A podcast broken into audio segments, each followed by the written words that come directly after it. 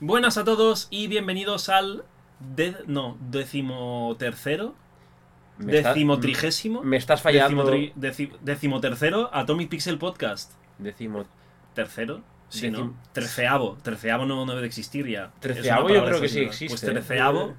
Es que me, me pusiste una presión en el podcast anterior. Ah, pues ahora hay que hacer los deberes. Hay que poner Google, me tengo cardinales. que preparar los podcasts, no el contenido, sino el número cardinal del Exact- que exactamente, porque si no, luego Luego no se cumple. En fin, eh, bienvenidos al Atomic Pixel Podcast número 13, número de la mala suerte. Sí, el número 13 ya es la, el, el comodín, ¿eh? El, aquí Puede, puede pasar cualquier cosa. y se por otra gente. Puede explotar el, el podcast, podemos explotar uno de nosotros. Puede Bueno. Abrirse la puerta de la habitación ahora mismo y venir Jason o Freddy. Es Jason, ¿no? El de, el de Viernes 13. Jason con el machete a O despedazarnos. Freddy Krueger no era otro, otro sí, pero esto es de estos? pesadilla en Elm Street. Claro. Pero eso es otra película. Viernes 13 creo que es Jason, el de la máscara de Ah, hockey. Vale, vale, hablas de, de Viernes 13. Yo solo digo que justo coincidiendo con eh, este podcast empieza a hacer frío aquí en Barcelona. ¿Coincidencia? No lo sé. Hoy en Atomic Pixel Milenio. Saquen sus propias conclusiones. En fin, que nos vamos por la tangentísima, surfeando en la, la ladera de, de la nada. Sí, sí, se nos Vamos va- a hablar del tema de hoy, que son a libros que leímos cuando estábamos chiquititos. Eso Exacto. significa libros que leímos cuando éramos pequeños. ¿Qué, qué, qué- qué libros recordamos? ¿Qué libros nos gustaron? ¿Por qué nos gustaron? ¿Qué libros no nos gustaron? ¿Seguimos leyendo ahora? Todo eso y mucho más ahora mismo en el podcast. A Fosfobit, yo no sé cómo empezar, porque ahí tú hoy hemos venido a tu casa. Bueno, no, a veces vamos a tu casa, pero hoy especialmente a tu casa porque tienes aquí tu colección de libros. tengo una, un, un pozo de saber, que es mi librería, que lleva acumulando libros y mucho polvo desde hace muchos años. Yo quiero decir que este podcast lo he hecho para que nuestros oyentes y, nos- y la gente que sigue Atomic vea que en realidad somos gente culta, que leemos, eh, que tenemos un, un background cultural exacto, cultural importante. que se basa en libros de fantasía para adolescentes Exactamente. que están muy bien para la edad en la que están escritos y para que van dirigidos, pero que si lees ahora a lo mejor te sabe un poco a nada. Bueno, bueno, bueno, bueno. Depende. Pues mira, ya empezando por el primero. Tengo ahí. Yo. Ahora me veis aquí y Adri está como muy preocupado por el plano, pero en cinco minutos me voy a empezar a levantar y voy a empezar a sacar. A sacar Así que voy a joder el plano tranquilamente. Fosfo bibliotecario. Eh, pero. eh, empezando por eh, lo que has dicho de libros de fantasía de niños y tal. Uno de los que más me gusta y que más aprecio y que más le tengo cariño es El Señor de los Anillos, que precisamente un libro para adolescentes o fácil de leer, El Señor No de los. Anillos no es para nada No del es. Así que, de hecho, mira, Sácalos, sácalos. yo, voy, voy a empe- me yo voy quedo aquí leyendo ¿Tú te has leído comentarios. Señor de los Anillos? Yo no me lo he leído. ¿No He visto leído? las películas cuando salieron. Fun fact, el año que viene la comunidad del anillo hace 20 años de película. Hostias, 20 años de película del Señor de los Anillos. Tú me ¿Tanto? pegas con libros de infancia. O sea, me estás diciendo que la- El Señor de los Anillos salió cuando yo tenía 7 años, Correcto. básicamente. Y yo fui a verla al cine y no tengo ningún recuerdo de la película en el cine. Tengo el recuerdo de eh, mi de tener que ir a hacer pis en medio de la película. El buen recuerdo.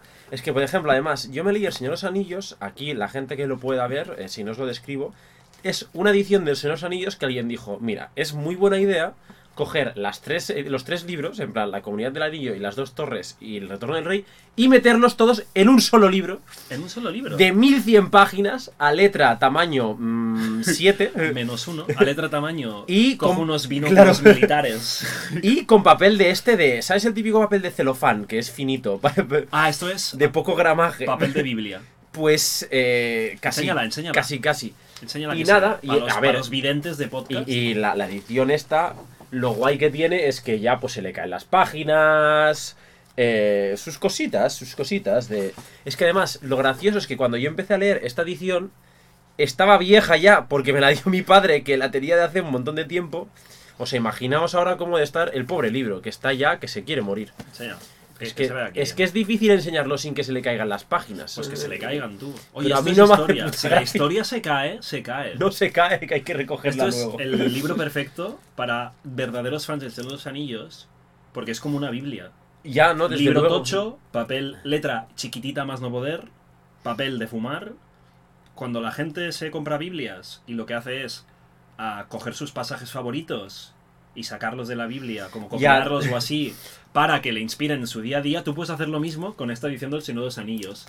Abres el libro, coges una página, te voy a coger una página, ¿vale? Luego voy a guardar. Coges una página, una random que te sale, y hoy puedes leer esta página, que seguramente será media descripción de un árbol que vio Legolas a la lejanía, y va, pues, ese día, tú vives versus esta página. Dos caras de pura descripción de naturaleza. Fun, fact, para la gente que lo estáis viendo, Adri ha cogido una página aleatoria de mi libro y la ha sacado porque está despegada y la está enseñando como si fuese un panfleto de los testigos de Jehová. Y entonces tú te lees esto y empiezas el día pues según las alabanzas de Tolkien. Y luego la vuelves a dejar, cierras el libro y mañana más. Sería en realidad una religión muy descriptiva, porque Tolkien es un pavo que se dedica a describir muchas cosas. Le mola mucho describir cosas. Yo no leí El Señor de los Anillos de pequeño, no me lo he leído de adulto, no me lo he leído, punto. Es un poco perezote, ¿eh? También te digo, o sea, te tiene que gustar el rollo. Porque Pues- es que no te digo, es un pavo, es un pavo que dice, oh sí, porque el campo y la brizna de hierba que era muy verde y había un arbolito también que era muy lozano y tenía un tronco muy grueso y es en plan, tres horas después, pues ya pasa algo. Entonces... Que eso en realidad está muy bien para hacer pelis, porque si tienes un manual, un manual que te describe exactamente cómo son todo el entorno, pues dices, vale, pues tengo que buscar La gente de arte dice guapísimo. Exacto. Ahora, pues. Sí, a para leer- leer. Yo por eso no, no me lo quiero leer, o sea, imagino que sí que aportará sus cosas y tal, pero no, me quedo con el mundo de Peter Jackson, Lo voy dejando aquí. de las películas. Mira, Radulovic también dice que se ha leído El Señor de los Anillos y El Hobbit. El Hobbit yo Sí. tampoco me lo he leído. Yo lo que digo es: si queréis empezar con algo del Señor de los Anillos, os recomiendo 100% El Hobbit.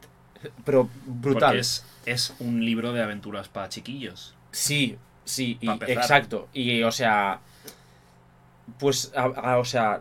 Lo malo de, de esos anillos, de que a veces se, se recrea mucho escribiendo, eso en el Hobbit no es tan patente. Y sí, va más eh, a la acción y a hacer cosas.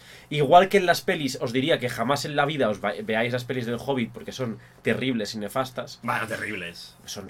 O sea, bueno. no son, Como te hayas leído los libros, entonces. no sí son buenas. Pero tampoco es algo que no se pueda No ver. son buenas. No es Cats. Vale, no es una No peli. es Maléfica. No es una peli de buena, Angelina Jolie. tampoco es una peli mala, pero lo que sí que es es una terrible adaptación. Ah, eso seguro. Entonces, eh, Eso seguro. Igual que El Señor de los Anillos es una peli que es una puta obra maestra y es una adaptación increíble. Sí. O y sea- mucho mejor, sin haber leído los libros, creo que mucho mejor las películas que los libros. ¿Del Señor de los Anillos? Sí. Puede ser. O sea, me puedo aventurar a decir que mucho mejor. Como obra, obra absoluta de. Obra, obra literaria con sus cosas buenas y malas. O obra cinematográfica con sus cosas buenas y malas, que es casi todo bueno. No te puedo, no, te- no estoy de ¿No? acuerdo, ¿eh? Es que tú piensas que El Señor de los Anillos sentó las bases de lo que es la fantasía medieval hoy en día. Claro, O pero. sea, los elfos, los dragones, los enanos, todo eso, vale que la raíz es mitología nórdica, pero el pavo que popularizó todas estas mierdas fue Tolkien. pero eso es. Y a raíz de eso luego existen dragones y mazmorras y han existido Sí. un montón de obras pero derivadas. eso es parte de la narrativa del universo hecho de los anillos, no de la obra literaria en sí. Pero, Este- eh, pero la, obra, pero el la obra origen, el origen es un libro. Lo primero que se escribió es un libro. Pero yo estoy hablando de como obra, como obra de calidad literaria, de libro con sus puntos de trama, con su enganche. Es que tampoco te lo has leído, tío. Ya, ya, pero que- por eso digo que yo creo que puedo decir. Yo creo que, o sea, yo creo las que es- películas es, de Peter buen libro. Jackson son tremendísimas a, a niveles, o sea, a todos los niveles casi. Es que yo, No hay punto malo en las películas de los anillos. yo creo que las películas de, de esos anillos eh, están on para el libro. Incluso, Puede ser, puede qui- ser. O, o, vale, quizás un poco por encima. Pero. Pero el, el- el libro, el libro de Señor Anillos revolucionó la literatura fantástica. Hmm. Claro, Igual que las pelis de. de Peter joder, Jackson. Eso, me estaba saliendo Michael Jackson. Anda, las pelis de Michael Jackson anda, que salen en películas. Eh, igual que las películas de Peter Jackson, revolucionaron el cine, como dando a entender que la fantasía épica eh, es un género que también puede. No es una cosa de niños, sino que apela también a público adulto, ¿sabes? Puede ser. puede ser. Entonces, Pues nada. Pasamos del libro. Ay, bueno, y luego también por ahí tengo los cuentos inconclusos, el Silmarillion, el Hobbit me lo robó una amiga y le estoy reclamando que me lo devuelva, pero bueno. Eh, pero sí, sí, yo era bastante fan de, de estas cosillas. Mira, dice Mr. Kusai que a él el Hobbit no le gustó. ¿A qué edad te lo leíste? Es que No yo, s- yo tampoco me lo he leído, pero tengo entendido que como el Hobbit es como muy libro de aventuras de para chavales. Ya, también te digo, O sea, no para chavales que no te le puedas leer de adulto, sino que la densidad narrativa y el tipo de escritura va más dirigido a un público joven que no se tenga que encontrar con las descripciones milenarias de cinco páginas. Claro, no sé, no sé, o sea, supongo que también va a gustos, Ah. va a mil cosas. Eso siempre. Entonces, eh, bueno, si quieres seguimos con sagas conocidas. Sí, así vamos hablando de Harry cosas. Potter, pues saquemos No, aquí- Harry Potter para luego. Vamos ¿Quieres? a hablar, vamos a hablar, es que Harry Potter da para mucho, yo creo. Eh. Vamos a hablar de otra de otro mundo de, de fantasía épica medieval pero que tiene- tuvo una adaptación al cine con horrible resultado, que fue Eragon. Hostia, pero Eragon no tengo los libros. ¿No tienes los libros de Eragon? Es que. ¿sabes por qué no tengo los libros? ¿Por qué? Porque a mí los libros me los dejaban unos amigos míos Oh. cuyo nombre es Adrián. Te los dejé yo. Guapísimo. Vale, pues. Por eso bueno, nunca llegué a tener algo, porque los dejabas tú y era en plan, bueno, pues ya está, ¿para qué necesito Pues nos comprarlos? leímos los dos. Eragon es otro ejemplo de, de libro que, que cuando eres pequeñito está guay. En plan, magia, dragones, razas que luchan, peleas de espada, un niño elegido que se encuentra un poder repentino y tiene un maestro que lo entrena y luego se busca su propio camino. Bueno, lo que es pues, Sí, un sí, shonen sí. en la literatura. Un shonen Totalmente. pero en la versión europea. Y claro, yo los libros los recuerdo de leer. El primero, como que me, me gustó mucho. El segundo ya fue como... ¿Eh? En plan, pasaban cosas guays. El Eragon ya era como más mayor y se iba con los elfos a disfrutar de la vida y a enamorarse y a hacer el paripé. El tercero no lo acabé. El tercero no lo acabé porque recuerdo que la primera mitad fue como un poco floja, que aún estaba con los elfos, creo, preparando una guerra o alguna movida así, y la segunda mitad se lió a hacer movidas con los enanos, que era aburridísimo, y dije, mira, Y había un cuarto, ¿no? y había un cuarto que no llegué ni a oler. Es O sea- que la movida de Eragon es que el primero lo sacó, bueno, el primero saca el primero. Luego tardó un poco en sacar el segundo, luego tardó muchísimo en sacar el tercero y tardó aún más en sacar el cuarto. Entonces, igual lo mismo, una cosa que te hacía gracia cuando tenías 12 años, pues igual con 16, pues ya te valía verga, ¿sabes lo que te Ya, quiero ya. decir? Y... Pero no era este rollo, ¿eh? Era como que el... yo podía aguantar un tercer libro de las aventuras fantásticas de Aragón luchando contra razas malignas y haciendo sus magias. Que además había una cosa de la magia de Aragón que molaba bastante. Que era como que, te o sea, la magia salía de, de tu energía vital, o sea, como una especie de maná. Pero el, cuando estaba entrenando con los elfos, que son como una raza de grandes magos, él le enseñaban a, a usar la magia de forma inteligente. Y esto a mí como me gustó porque veníamos del, del mundo de la magia, un poco de Harry Potter y cosas así, que las cosas iban con maná infinito, porque Harry Potter haces un hechizo y el hechizo sale Sí, básicamente. y no tienes muy claro si por qué sale bien y por qué sale mal, aparte de pronunciar bien el hechizo. Y claro, era un rollo. Si tú quieres matar a una persona con magia, si le lanzas una bola de fuego, tu recurso de energía vital para lanzar una bola de fuego es alto. Porque es crear fuego de la nada. Si tú quieres matar a tu oponente explotándole la cabeza, es un gasto de energía alto. Porque Sí. rollo, comprimir la cabeza o lo que sea. Pero si le, en vez de explotar su cuerpo con magia, que es como muy sangriento, le Le- cortas una vena de dentro del cuerpo con magia, el gasto de magia es mínimo Y te lo cargas igual. y te lo cargas igual, porque si le cortas una arteria importante o una vena que va al corazón, pues eh, la palma. Y eso como me di en mi edad de, de persona pequeña, Fue una forma nueva y como guay de uh. conceptualizar la magia, ¿no? That's nice. Luego te explicaban que en las batallas campales, en las guerras, eh, lo que había era dos ejércitos de magos, uno a cada lado, haciendo como escudos mágicos para que eso no pasase, para nerfear un poquito lo que es ser mago en ese mundo. Y es como una excusa bastante barata. O sea, me jode un poco que, que inventen como esta estratagema tan guapísima de... Pero Mira tiene- qué guay que puedes todo el sentido magia, del mundo calla, Ya, ya, porque ya. es que si no sería en plan, soy mago, Sí, sí, me cargo a quien me dé la gana, a la tomar Así. por el culo, o sea... chasqueando dedos a. Y eso como me gustó bastante.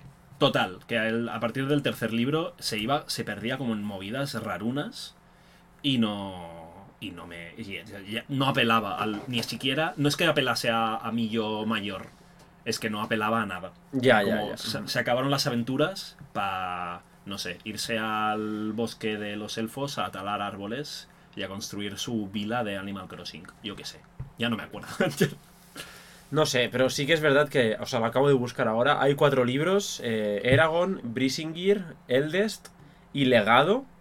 Y es que Legado, que es el último, creo que no se lo ha leído ni Cristo. O sea. El autor. Sí, también es verdad que el autor cuando empezó a hacer Eragon creo que tenía era un chaval de 17 Sí, sí, años. era- ¿eh? O sea, no te creas que era un pavo aquí. Es rollo Laura Gallego, que la Sí. ha mencionado antes Radulovi, creo, que se leyó Memorias de Idun. Que Ahora- podemos hablar también. de Ahora sacaremos. Me hace mucha gracia porque Memorias de Idun es uno de los libros que uso para levantarme el portátil cuando estoy pinchando. Para que pase el airecito. Exacto.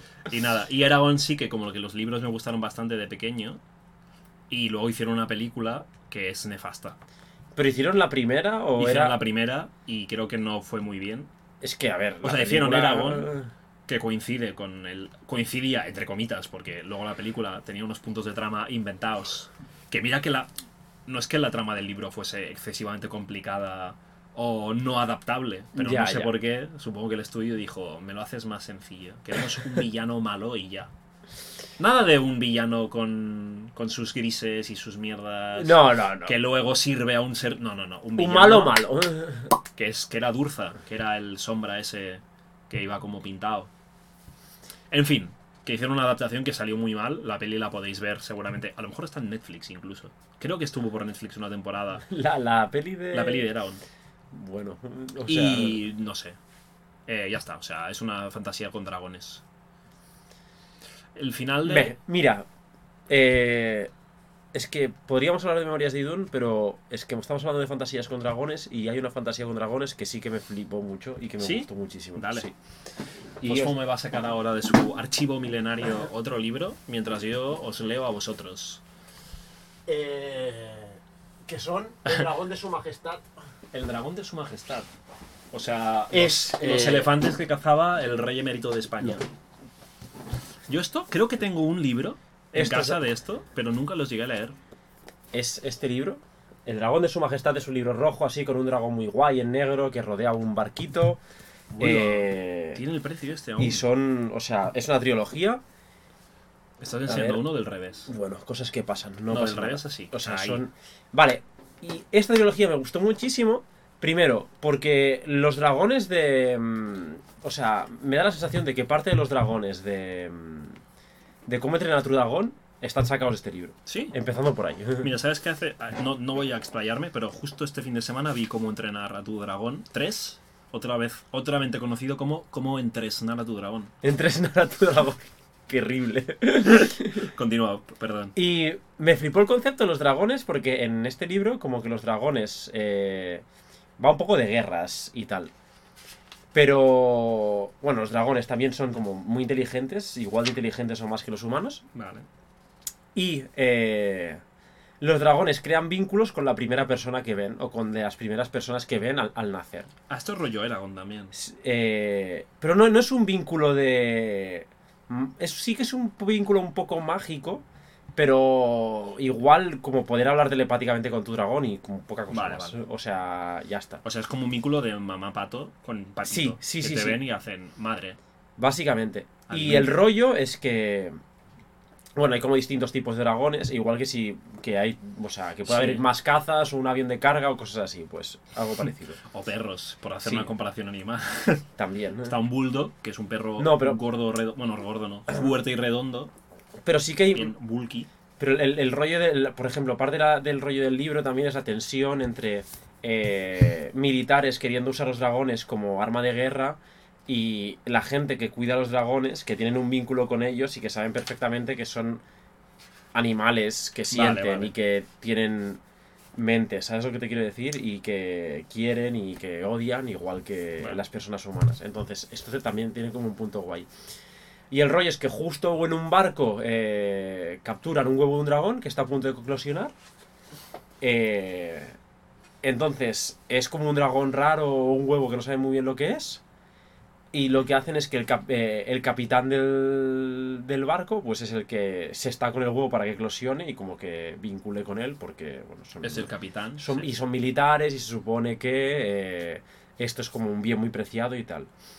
Y resulta que es un dragón chino ancestral súper raro. eh, que tiene como. No escupe fuego, pero hace como una onda sónica muy chunga.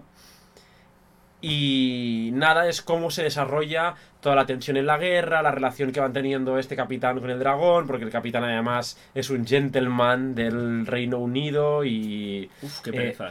O sea, no, no por el libro, sino por ser un gentleman del Reino Unido. Claro, pero, o sea, era, bueno, ese sentido, pero era capitán de un barco también, o sea.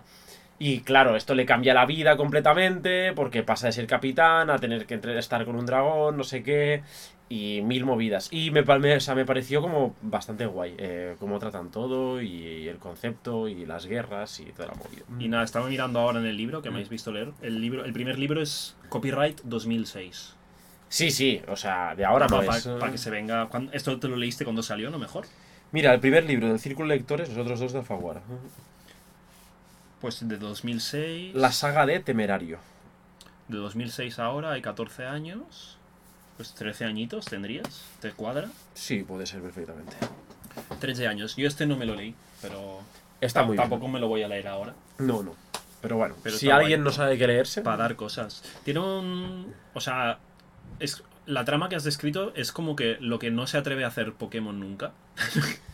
Ya, puede ser. En plan, gente que dice, uff, este, este animal con el que he creado un vínculo no mágico, en el caso de Pokémon de amistad normal, Sí, sí, sí. a lo mejor no me apetece que vaya luchando por ahí.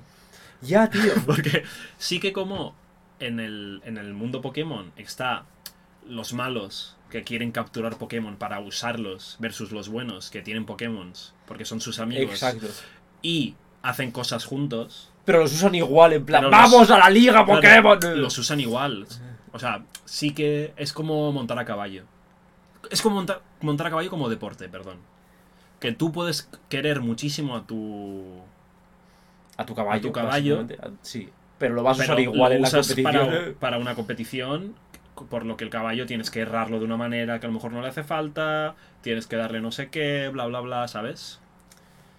Como Pues- que no tratas a tu animal como si fuese un animal, lo tratas como si fuese una herramienta porque tiene que estar preparado físicamente para hacer cosas que tú quieres hacer con él y el caballo se la chupa si quieres saltar o jugar al hockey este de... No, hockey, Al sí, polo. al hockey de ¿Era caballos, polo? a polo, sí. Y a Pues- los Pokémon les gusta pelear, eso es canon. Ya, pero no es lo mismo que un Pokémon pelee en la naturaleza porque a él le sale del coño que un Pokémon pelee porque tú lo has sacado de una pelotita y ahora toca. Ahora toca. Pues el rollo, o sea, en este caso el libro sí que lo trata bastante bien, en plan, como las tensiones de tengo que cumplir mi deber para con la patria, hacer todo esto, pero a la vez no quiero que mi dragón, que es un animal que me quiero con toda mi alma, pues la palme. Entonces, eh, qué vaina. Hmm. O sea, está, estaba, es un tratamiento bastante adulto de todas estas cosas, sin dejar de ser una novela juvenil. Yo creo que está muy bien. Muy guay. ¿Hablamos de Memorias de Idun? Vale. Venga, vamos a sacar también los libros de Sácalo, Memorias. sácalos. Saca, saca, saca aquí, venga. Saca libros. Ya se encargará el Edic del futuro de ordenar todos los putos libros. Memorias Idun ha comentado antes Radulovic que se lo ha leído, que ahora han hecho un anime y que no le ha gustado.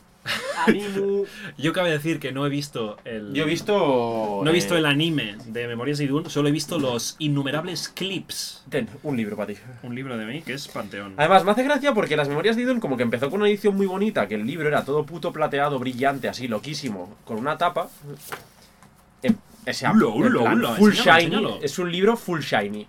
Yo no es había visto. un librote eh, brillante, muy brillante. Pero además, el. el- Y la ah, tapa, la tapa como que tiene agujeritos, entonces parece que lo brillante, o sea, lo brillante se ve a través de los agujeritos. Pero oye, el libro es guapísimo. un libro ultra ¿Quién brillante. editó esto? Eh, A ver, espera. Este debe estar por aquí. SM. Es. eh, pues no me saldrá ahora. Lo buscamos, un momento.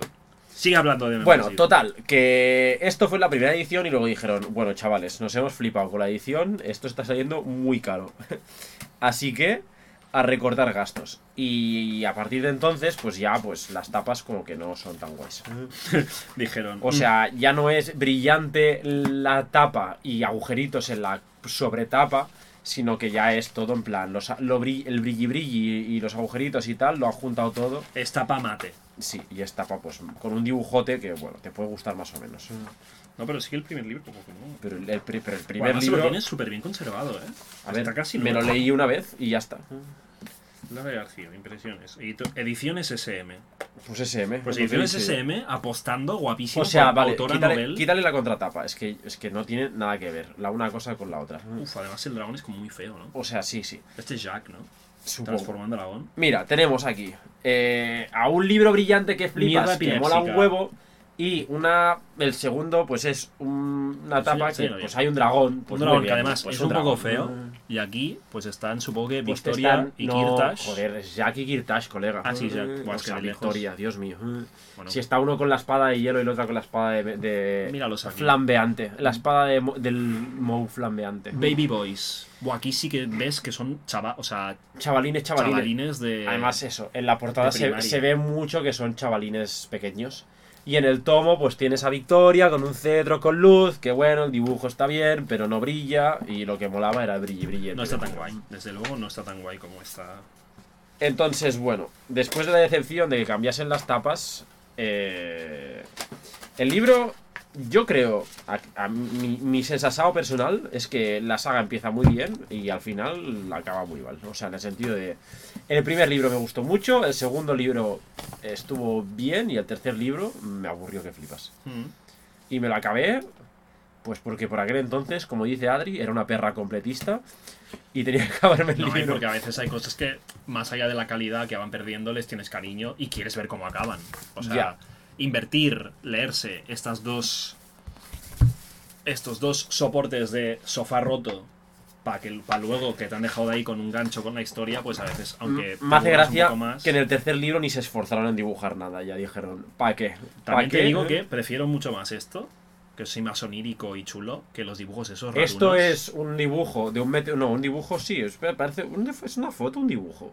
Es una foto. Es una ilustración fotográfica de un meteorito. de un meteorito así, como con el pentágono. Esto no, esto es hexágono, con el sexágono este de, de Memorias de Idun, pues con el título y tal, pero con un fondo de estrellas. Y bueno, está bien, Está ok. está correcto. Pues yo de Memorias de Yu me leí el primero solo. ¿Solo te No, leíste el primero? el primero, cogido de la biblioteca, Pues mira, el mejor te leíste. y ya está, y luego como que no seguí, porque la lo cogí de la biblioteca de, de un pueblo donde veraneaba, y luego ya pues me fui otra vez a Barcelona a empezar mi curso escolar de niño de la ESO, supongo, en esa época, o, o por primaria, y ya como que me perdí el interés porque al no seguir la saga, pues me leí otras cosas.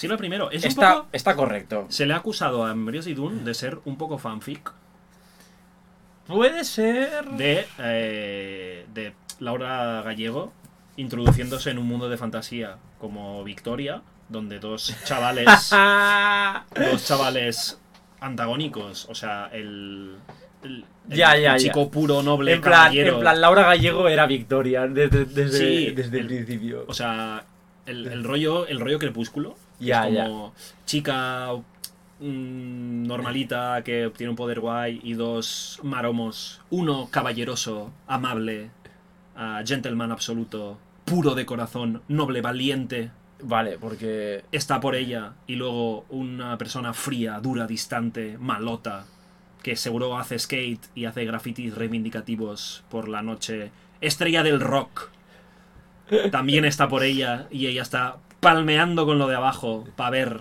porque le gustan los dos y lo que quiere es hacerse un trío con los dos. Pues podría, bien podría ser. Bien podría ser. Bien podría ser y yo a tope con Laura Gallego, la verdad, en este punto. En otros puntos no a tope con Laura Gallego. Porque hay puntos. Bueno, joder, me sabe mal explicarlo ahora. Lau- Laura Gallego ha tenido como muchos, muchas declaraciones resbaladizas cuando le preguntan cosas como, por ejemplo, ¿piensas incluir personajes LGTBI en tus novelas de ahora? Y ella contesta, no, porque eso es representación forzada. Y vale. resbalone. O sea, O sea, no, no, es un descenso. no digo- no es un descenso a los abismos como JK Rowling. no es un- no, no, para nada. Pero son declaraciones Pero- que en su día se le reprocharon en plan. Vale, vale. "Chaval, o sea, di, di que no y cállate. Vale, vale. Porque JK Rowling, Dios mío, qué tela. A ver, tengo una duda. Esto lo podemos hablar rápido. ¿Vamos a hablar hoy de Harry Potter o queremos hacer un monográfico de Harry No, Potter? podemos hablar hoy de Harry Potter y luego si, si ti- te da la Es que yo Harry Potter no tengo nada que hablar. O sea, no tengo bueno, tanto de que hablar. si queremos hablar de todo el lore de JK Rowling, de todas las movidas No, que ha eso a mí no me de- apetece porque. O sea, no- creo que no es mi lucha de, para hacer en un podcast de anime y.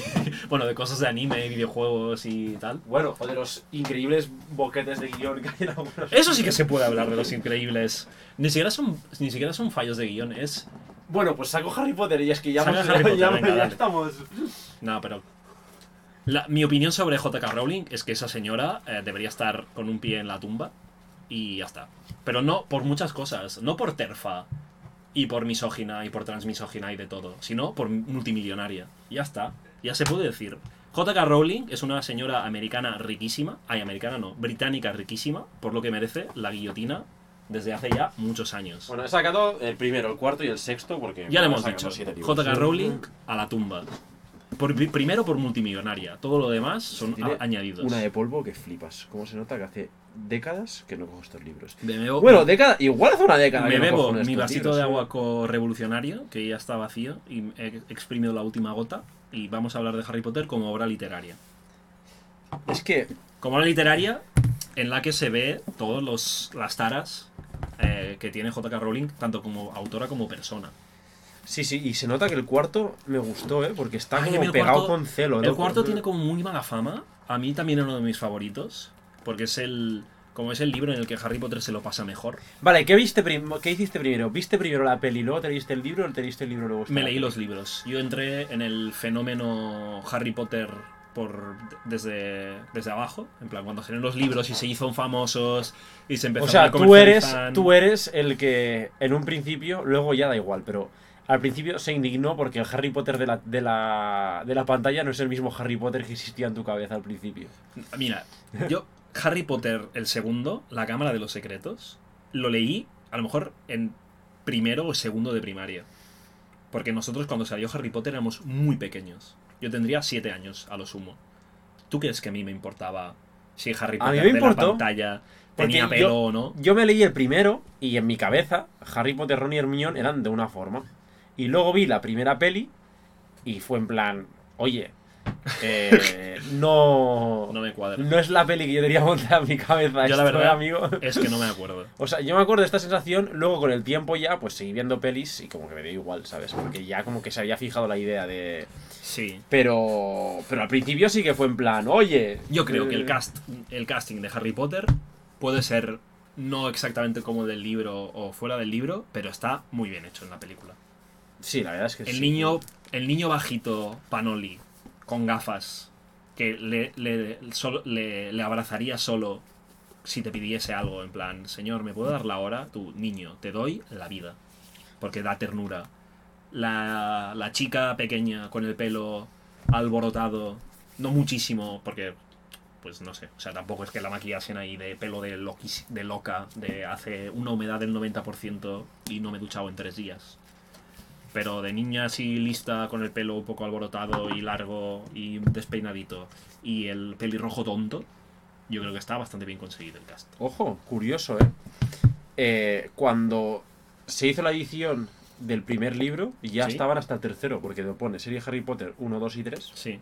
O sea, está Ah, curioso. pues yo sí. Yo, le, yo empecé con los libros y además cuando los editaron en catalán. O sea, yo me he Ojo, Harry ojo, Potter aquí. en catalán. Porque supongo que cuando se hizo ya famoso y lo pusieron en todos los idiomas, o sea, para que veas que no era en plan, no, yo descubrí Harry Potter al principio. Sí, no, sí, no. sí. Si, hubo una edición en catalán y llegó aquí ya es que, Pero que sí es- que, estaba, con- estaba reconocido. sí que a la mínima que si te pones a pensar eh, en los libros, hay como algunos agujeros graves. El problema de Harry Potter, que se ha discutido muchísimas veces por todas las redes sociales, es la mierda de world building, la mierda de mundo construido que tiene JK Rowling, que es que, es que no, es, no es que no se aguante, es que es laxísimo. O sea, no cabe na- ¿Cómo funciona la magia en Harry Potter? La gente agita una varita y si dice Creo que lo único, a lo único que hace referencia Harry Potter en los libros y en las pelis, del que salga bien un hechizo o no, es si dices bien el nombre, como cuando... Pero luego. Cuando en la primera película hacen el gag del Weird, no es leviosa, es leviosa. El sentimiento que le pongas al hechizo, como por ejemplo los patronus, Ya. o si tienes la varita rota o no, como cuando Ron hace el hechizo de come, come babosas, y como la tiene la varita rota, le rebota a él. Es que además estaba pensando, incluso se habla en algún libro de que se pueden hacer hechizos sin mencionarlos, que se pueden hacer como Sí, silenciosos. claro, pero eso es, lo típico de mago tocho. Mm. En plan, tú pones unas reglas mágicas y si eres un mago guapísimo, súper fuerte, Pero que lo entrenan en el cole, lo de hacer lo que de hacer eh, hechizos silenciosos. sí, pero no, pero es como, o sea, para mí no es el problema ese, porque es como una aptitud mágica que supera al mago neutro. Ya, ya. No En plan, vale, vale. entreno ser tan tocho que puedo hacer hechizos sin vocalizarlos.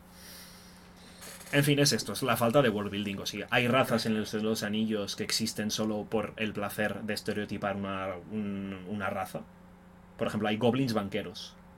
En esos anillos. No, En Harry Potter. Es que has dicho si los Ah, pues no, en anillos. Harry Potter, perdón. Hay goblins que son banqueros. Ah, sí, sí, Y en su plan, única función es ser banquero es y ya ser está. banquero. ¿De dónde sale esa raza? No lo sabemos. ¿Por qué son banqueros? Pues Tampoco mira, lo sabemos, no se explica. So- Solo. O sea, es como si. ¿Y los elfos domésticos? También, los elfos domésticos, ¿qué son? Elfos domésticos. ¿Pero por qué? Porque era una raza que se creó mágicamente justo para ser elfos. O sea, a, a lo mejor sí que lo explica, ¿eh? Pero bueno, No en, lo en ese sentido. Lo de los banqueros creo que sí, que en los propios libros o en las películas, Como que es se como lo más inmediato, ¿no? como que no sabes lo que son. En plan. Como si alguien agitase su varita y crease una raza entera de, de mágica para eso. Y dijese, vosotros seréis banqueros. A tomar por el culo. Placa. Hay criaturas mágicas que no está claro la relación que tienen con el propio mundo. Por ejemplo, los hombres lobos.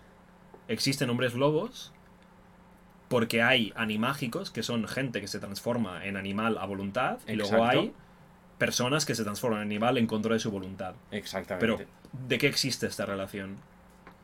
ya, Cuando bueno, tú te transformas en animal, representa que usas tu magia. Bueno, usas una característica especial de tu magia, porque no todo el mundo puede, para transformarte en animal. Y vivir, o sea, y como vivir un poco con esta dualidad animal. No, no hablo de transformarte con un hechizo que cambia tu apariencia, Sí, sí, sino sí. de actuar como un animal. Luego hay, hay pues, hombres lobos que salen en la llena y te conviertes en hombre lobo. ¿Por qué pasa esto? O, por ejemplo, por ejemplo, para mí un elemento muy conflictivo también es el mapa del merodeador. En plan, de que se usa durante el tercer libro muchísimo, pero luego ah, se supone que Harry Potter sigue teniendo el mapa del merodeador y en un montón de situaciones donde sería súper útil para ver quién está en el castillo, o si ha llegado Sí. Voldemort o no, o si hay un ataque o no, o mil cosas, La es como que se olvidan de que existe el mapa del merodeador y no lo usa nadie para nada y es en plan XQ Claro. o, o la poción multijugos. ¿Por qué puedes entrar en el Ministerio de Magia con una poción multijugos? ¿Por qué no hay detectores de esa mierda? Y si es tan fácil de usarlo, Si una- ¿por ya, qué no lo está usando sí. todo el mundo todo el rato? O Pero es que esto para mí es muy anime. Cuando pasan cosas sin justificación alguna, pero como son los protagonistas, en plan, ¿por qué un niño de 8 o 9 años o 12, no, no sé qué edad tiene Harry Potter ahora, no sé por dónde empiezan?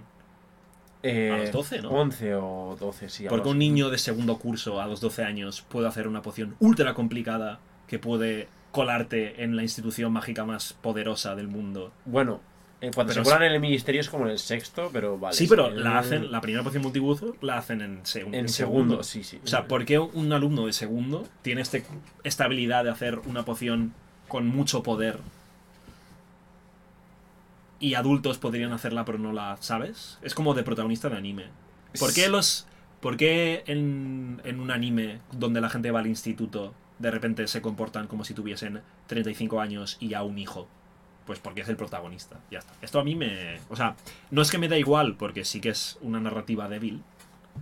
Pero me pasa por el aro. No sé, es que. Y también, volviendo al mapa del merodeador, es que Mr. Kusei está comentando el mapa del merodeador, pero también pienso, ¿cómo carajo? O sea, si unos niños de instituto fueron capaces de crear el mapa del mero- merodeador, Hmm. eh, ¿Qué vaina? ¿Por qué no existen más elementos así? Ya, ya. ¿Por qué no hay un mapa del mero, de, un mapa del Reino Unido mm, diciendo cuánta gente, o sea, ¿Cuánta gente hay? Sí, sí. ¿qué, qué proceso hay para crear esa mierda en base a qué? ¿Qué hacen los magos? ¿Qué necesitas? Y también putea de Harry Potter, que esto es otra vez lo que yo entiendo, una decisión de es un libro para niños, pues que salgan niños y ya, en plan anime, los padres del anime no existen casi nunca, que es, se ven muy pocos magos adultos haciendo cosas, aparte de los profesores. Ya es verdad. Anda que no molaría ver a gente que sabe hacer magia y se ha graduado de Hogwarts y tiene trabajos guapísimos de magia, hacer cosas que no sea tirar Expelliarmus a los mortífagos. Sí, mortífagos. A los mortífagos. Es que es como, joder. Cuando en Naruto, por poner un anime, cuando Naruto, Naruto pelea con ninjas de su nivel y está guay porque ve, aprende, no sé qué, cada Bushin se multiplica, bla, bla, bla, dices, oh, qué guay. Pero luego, en la primera temporada, ves a Kakashi pelear con sus técnicas loquísimas de ninja de en esa época y dices, wow. La hostia, o sea, el poder que me habían vendido de multiplicarse y hacer cambiazos, de repente se supera porque hay un adulto ninja profesional que le revienta la pana a todos. Sí, sí. O se pega con gente de su nivel que se revientan mutuamente. Y en Harry Potter es como, sí, lo máximo que hacen que es un hechizo que mata. Wow, o sea, poderosísimo. Es la hostia de hechizo. Ya, ya. Pero Pero bueno. eh, eh, no es ni espectacular. Es que sí. Sí, sí. Y es un poco ese rollo. Y que es relativamente fácil que los niños estén al nivel de los mortífagos cuando se supone que los mortífagos Ah, sí, es gente sí. adulta. que- Para mí, es, Bueno, para mí esto entra por el tubo de Harry Potter, en realidad es un anime. Sí, ya, ya. Y es como, este, el niño elegido se tiene que pegar contra, contra terroristas que dedican su vida a estudiar magia negra para matar a gente. Pues se bueno, eh, sí, sí. pues le, pone- le metemos un power up. ¿Cuál es el power up? Que su madre lo quería mucho. Y el poder de la amistad. Tira para allá, me Tira va- para allá. Y nada, y no sé, Harry Potter me da un poco esta sensación. Y entiendo que lo petase.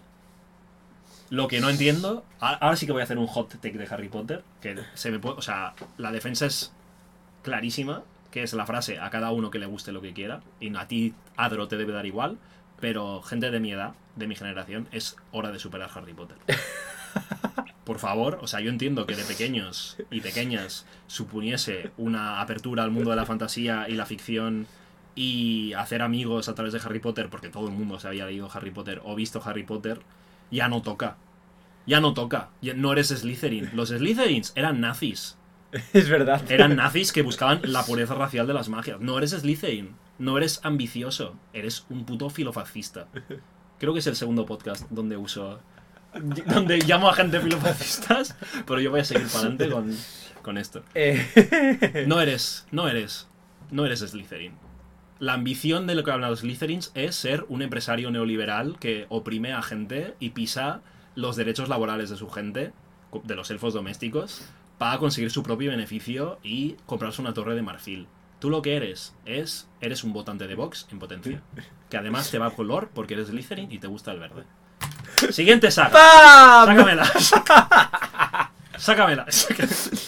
Eh, te faltaba, no sé, se, se, se, se ¿Ves? enrollase Dice- una bandera comunista detrás tuyo. algo No que va ni comunista, anti, anti, o sea, antinazis.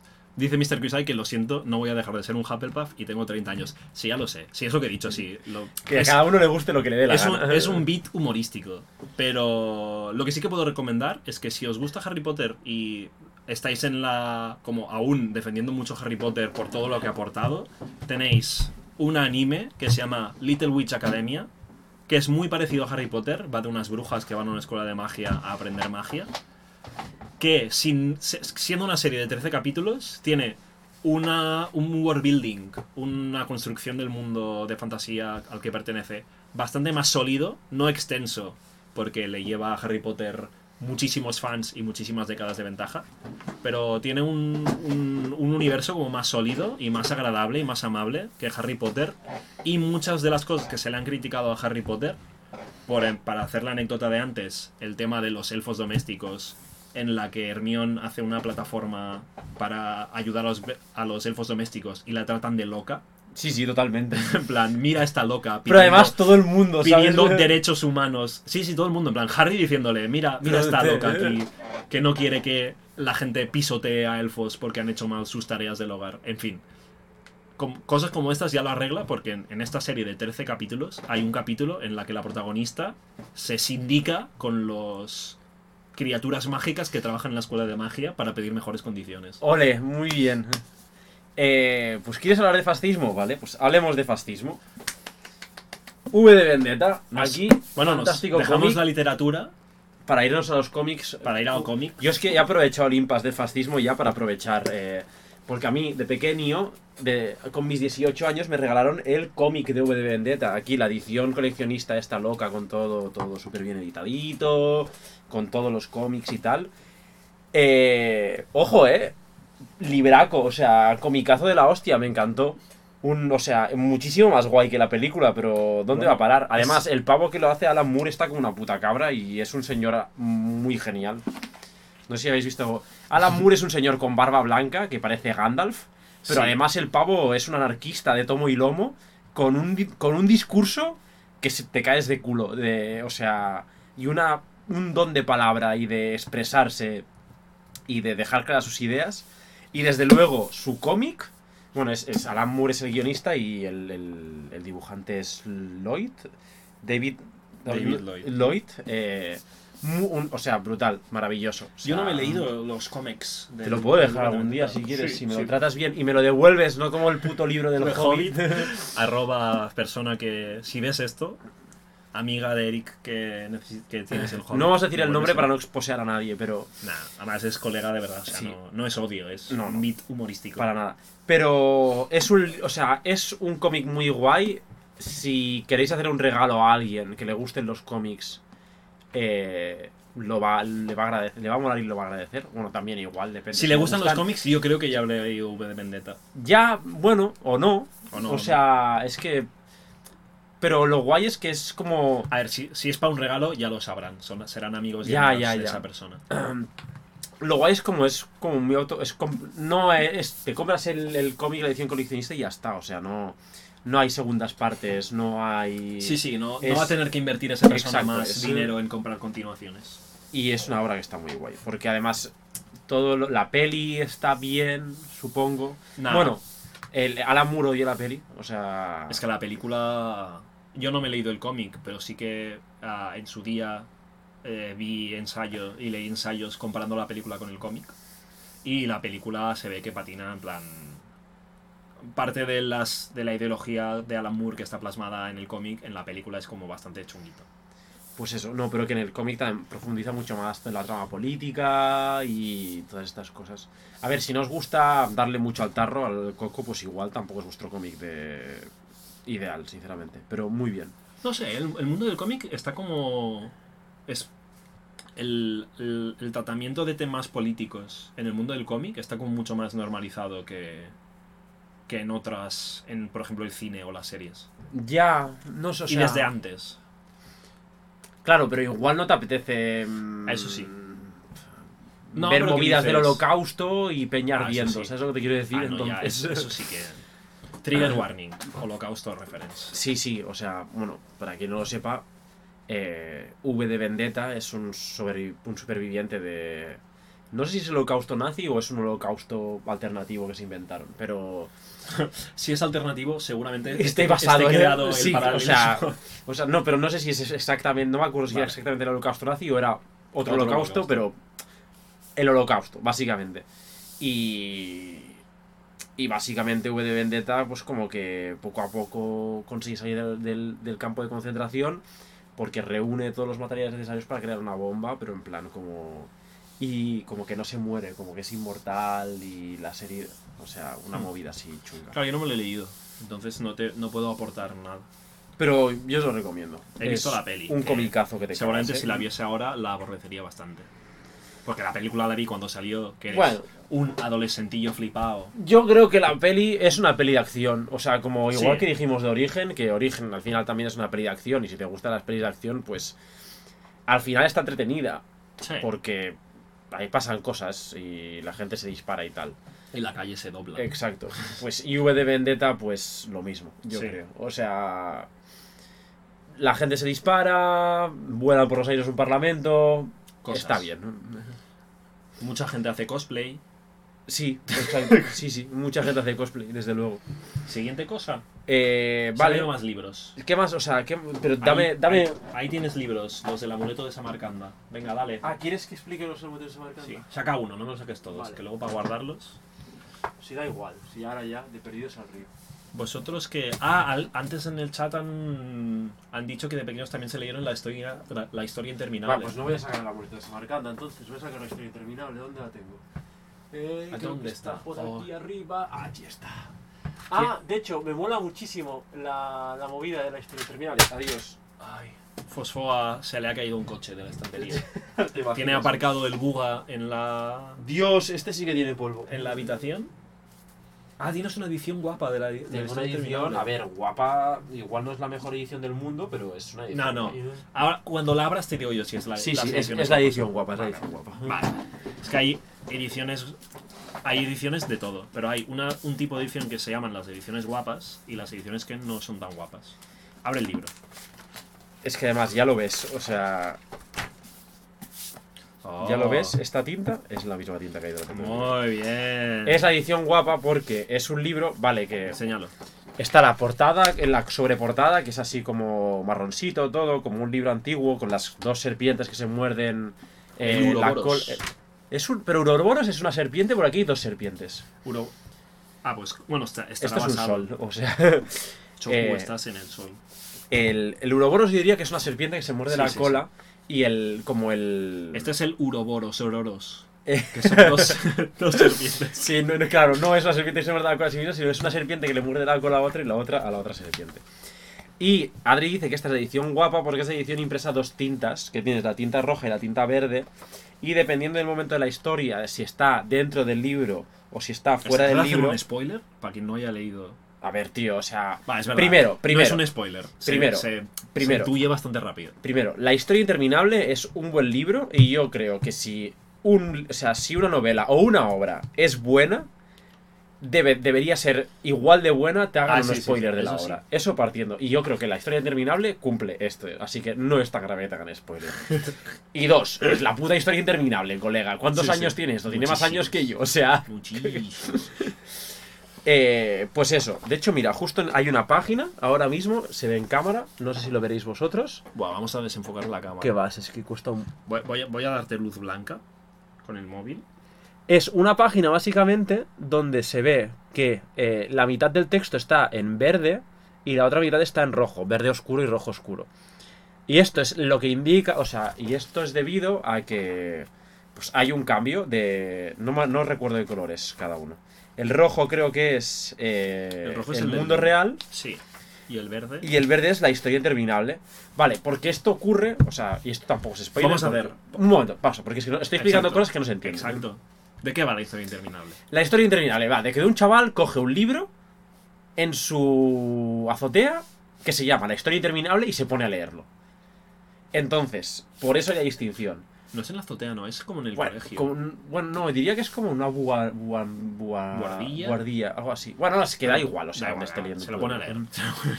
Entonces, lo que sucede en el mundo real está en un color y lo que está leyendo el chaval está en otro color. Porque tú estás leyendo el libro con este chaval. O sea, cuando dicen. eh, Era Bastián, creo que se llama. Sí. o- cuando dicen Bastián se pone a leer el libro, entonces empieza el libro y tú estás leyendo con Bastián el libro. No, o sea, no sé si me está entiende, entendiendo. se- creo que sí que se entiende. vale. Trama Eh, 1 del libro. La movida es que el libro este es como mágico, entonces eh, el libro mo- modifica su propia historia a medida que la lees. Y entonces, bueno, es, es guay. Lee el libro y ya está. Lee O el sea, libro que además está muy bien. Es, es guapísimo el libro. Sí, sí, O sea, está muy para bien, todas las ¿eh? edades. Yo me lo leí ni siquiera hace como ¿Hace poco? tres años o cuatro o así. Pues, pero es que es- está muy bien. O sea, es, Es- un libro que está muy bien. Increíble. Mira, otro, otro alegato. Se habla mucho del Principito. Ya. Cuando no es tan bueno, teniendo la historia interminable, que ¿Te has- también es muy conocida. ¿Te has pero leído le el Principito? Sí, bueno, pero esto, esto sí que hace tiempísimo, o sea, bueno, de, de pequeño. Teniendo la historia interminable, que le da mil patadas a ese príncipe de mierda, a ese niño con planeta, planeta tonto. Y- Mira. Nos Uy. está dando información aquí Radulovic 41 años tiene Internet internet terminable. O sea, aquí los spoilers están permitidos. Sí, sí, sí, sí. No, pero es como, guau, o sea, Vale, sigue con tu alegato contra el Principito. Nada, no- no- ni siquiera una contra el Principito, sino que tiene muchísima fama y la gente se piensa que el Principito es el culmen de la literatura infantil y juvenil Ya. cuando tienes la historia interminable, que yo creo que en una pelea a muerte con cuchillos, la historia interminable le da 41 puñaladas y mi- cuando el Principito aún no ha caído al suelo. Le hace... Es que Ahora, ahora, ahora, ahora, ahora, ahora. además está muy guay. Y el hecho de que sea autorreferencial es como. Sí. Al principio te jode la cabeza, pero. pero como que está muy bien hilado todo, ¿sabes? Sí, Sobre todo, si buscad una edición que tenga los dos colores, que es. si podéis. No es más cara. No, no creo. No es más cara. Eh, Buah, es que mira qué belleza, mira. y, Tú, hablando. y es muy Mira bonita. qué belleza que vas pasando las páginas. O sea- que tengo que buscar alguna. Ah, ¿quieres buscar alguno de los dibujos? Sí. No hay muchos dibujos, es una novela básicamente, pero. No, porque no son dibujos, es al principio de cada capítulo. Algún dibujino hay. Hay una ilustración. Ah, como con la letra que empieza el capítulo. Sí. Mirad. Tenéis aquí el capítulo 7. No lo se lo voy a enseñar, ¿vale? Pero esto es el principio del capítulo 7 y después. Lo guay es que como la hay las- palabra que empieza es gozosamente y hay una G enorme. Esto es una G en, en. ¿Cómo se llama? En letra gótica. Sí, y lo guay es que al ser las dos tintas, como que la ilustración de la G juega con eso también. La G está en verde y se ve como un pasillo con columnas en rojo, pero el suelo también está En verde. en verde y como con un marco floral. No sé, está, está muy guay. está Gozosamente. Gozosamente. Mira, si alguien quiere esta edición, Alfaguara. Gozosamente recomendamos este libro. Alfaguara, Y lo efectivamente. compráis en una librería local. Alfaguara que deben de ir ya por la edición 3.000. 40.000. Sí, básicamente. Eh, esto ya es la tercera edición y es del noviembre del 2003. O sea, 17 años han tenido para sacar más ediciones. ¿Qué más cosas? Eh, no sé, sacaría otro libro más como mucho y, y ya está, es verdad. acabando, ¿no? Ya acabamos. Eh, acabamos con uno de estos. O sea, mira, te, te dejo escoger. Es que, guau. te- mira, de lo, de lo que tengo aquí, A ver, a ver. el resto no lo veis. Tengo esto, Vamos. tengo esto. Vale, quiero ese, el que tienes Ese. ahora en la mano, vale. Pero solo para hacer las risas. Y luego Terry Pratchett, lo voy a hacer el spoiler. Ah, obra maestra de la literatura castellana. Vale, obra maestra porque está enseñando un libro de Fray Perico y su borrico de edición del barco de vapor, que es lo típico que todos veíamos, bueno, leíamos de pequeño. Esto lo leímos en el colegio. Sí, sí. Recordad que Fosfo y yo hemos ido al colegio Yo es que la vida. de este rollo, del libro de este rollo del que me, de- del que me acuerdo mucho es de Sin Noticias de. Sin Pero, noticias de Ur- yo tengo una- uno en casa, pero de Fray Perico y su borrico no me acuerdo nada. que es un libro de, de lectura de primaria. O sea, sí, sí, básicamente. ¿no? Es a partir de nueve años y tiene los típicos libros que son finitos y de letra gorda para que leas bien sin matarte. O sea, no son de estas novelas. Nada, a obra maestra de la literatura, J.K. Rowling debería ser enterrada en ejemplares de Fray Perico y su borrico. Lapida- eh, lapidada, Lapidada. con libros de la- del barco de vapor. Y, esto tendrás que hablar tú porque yo sí que no. Bueno, y por último, ha, sido como un podcast como muy así distendido de recomendar cosas al tuntún. Sí, sí, básicamente. Pero bueno, a Terry Pratchett es. Creo que el. No es, es que, claro, valorar por el mejor el peor no es, es trampa. No, pero. Pero Terry Pratchett seguramente sea uno de los mejores y más relevantes autores. Y más jocoso sin duda. eh, Sí, o bueno, sea, es eso sí que se le puede sí, decir sin ningún. de fantasía del mundo, además súper prolífico. O sea, ese señor sacaba libros como churros. Y, y buenos, o sea, Y no eran libros como churros y que eran una mierda. O sea, muy buenos y muy Hay- bien hilados todos. Hay de peores y de mejores. Bueno, buscáis en Wikipedia el, el organigrama de libros, porque tiene un montón que uno va primero. de- o sea, hay como sagas también. Pero no, o sea, sagas de este se conecta. Un libro se conecta con otro, que ese libro se conecta con otro, que es la continuación, pero a la vez se conecta un poquito con otra saga porque usa el mismo personaje. En fin, son libros de fantasía con temas. eh, ah, es iba a decir temas políticos, pero voy a empezar desde el principio. Son libros de fantasía con un mundo construido ah, súper extenso, súper original. Ni siquiera original, sino como muy curioso, muy original. Original en el sentido no de que son cosas que no se han dicho nunca, Sino, pero creativo. que se han presentado de formas distintas, pero de manera bastante creativa y muy graciosos. O sea, el humor de Terry Pratchett es un humor leído que no se basa en el gag. Bueno, sí que se basa en el gag, o sea, Sí, no se basa... pero No es como leer teatro o leer. O sea, obras de teatro de comedia o leer libros de comedia que escriben cómicos con ideas graciosas o con planteamientos graciosos, sino de la propia historia van Sí. haciendo personajes y situaciones que son Pero para mí- por sí. Ay, perdón. Para mí, Terry Pratchett es el mago y el maestro de la ironía y la metáfora. Sí, De, de usar. eh, ironizar sobre elementos del mundo real usando metáforas y usando elementos fantásticos, que los, eso lo hace pero siempre basados en el mundo real. Que eso lo hace toda la ficción. Lo único que Terry Pratchett es como mucho menos. Pero- o sea, dentro. Pero Terry Pratchett lo hace con un tono humorístico, Exacto. o sea, y, y dentro de la y de una forma ligera, o sea, sin creerse más que nadie. Un libro de fantasía tú te lo puedes leer y muchas veces el libro de fantasía no aspira a ser un reflejo de la realidad. Ah, no, no hace falta. Terry Pratchett sí. Sí, porque lo que iba a decir es que en la metáfora de Terry Pratchett, sin ser más sutil que una metáfora normal, porque no es nada sutil a veces, en plan, esto es. Además, si coges libros y los ves en su periodo histórico, en plan, esta movida de aquí está haciendo referencia exacta a, yo qué sé, cuando hubo unos disturbios en Inglaterra por alguna movida. Exacto, lo que sea. y los puedes ubicar en el tiempo. Sin ser más sutil, es más. eh, lo, lo engrasa más hacia una lectura placentera. Ya, bueno, sí. No, Yo solo digo que este señor, cuando se murió, porque ya está muerto, sí, bueno. la gente se muere. Básicamente. Spoiler. spoiler. Y este señor dijo, yo cuando me muera quiero que cojáis todos mis discos duros, los pongáis en una carretera y que una pisonadora pase por encima de todos mis discos duros. Y cuando se murió, no sé si fue al año o a los seis meses, Se hizo. se hizo y hay un vídeo de una pisonadora reventando los discos duros de, de Terry Pratchett. Y a mí, un escritor cuyo último deseo sea este y se le respete tanto y lo, se lleve hasta tal punto de grabarlo y, y estar subido, seguro que estará subido en algún YouTube en algún sitio, a mí ya Es me da un guay. indicativo de que es un escritor guay. Le- le- si no habéis leído nunca Terry Pratchett y no os queréis comprar libros porque hay muchísimos y es una inversión de pasta, bibliotecas. Yo todo lo que he ido de, Terry Pratchett me lo ha dejado un amigo y biblioteca. me lo ha dejado el amigo que es mi biblioteca personal. No, No, a- que es un amigo en común que Sí, me dejó sí, unos eh. libros, pero luego yo cogí se puede decir Jairo, el, el- el Jairo, socio en la sombra de, de Atomic El Pixel socio Party. en Madrid. De O sea, en la sombra ahora mismo, además. La sombra de Mordor. Y luego, pues los cogí en bibliotecas, que es un autor como, como muy conocido, que seguro que en la mayoría de bibliotecas ah, encontráis libros. Sí, sí. Y consulta Wikipedia antes de leerlo, porque así no os liáis con las sagas. Porque no es como, no es como Harry Potter, que es Harry Potter 1, 2, 3, 4, 5, 6, 7. Es el, el nombre del libro y ya tú lo Sí. ubicas. Todos los libros se pueden leer bien por separado. Pero, si los leéis no en orden falta. Si lo leéis en orden, tendréis más matices. Ah, y con esto. Y un bizcocho Hasta mañana a las hasta 8. mañana a las 8. No, mañana a las 8 no. Hasta mañana. Hasta el.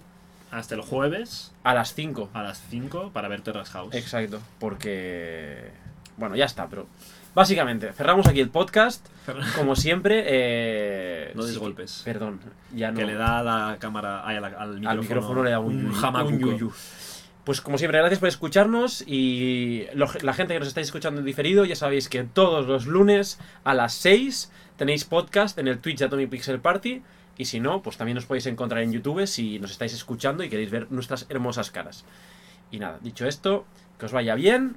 Adiós. Hasta la próxima. Y hacemos más directos. Si os gusta el podcast, sus- bueno, dadle follow al canal de Twitch o a YouTube y veis las cosas que hacemos ya también. Y ahora sí, adiós. Adiós.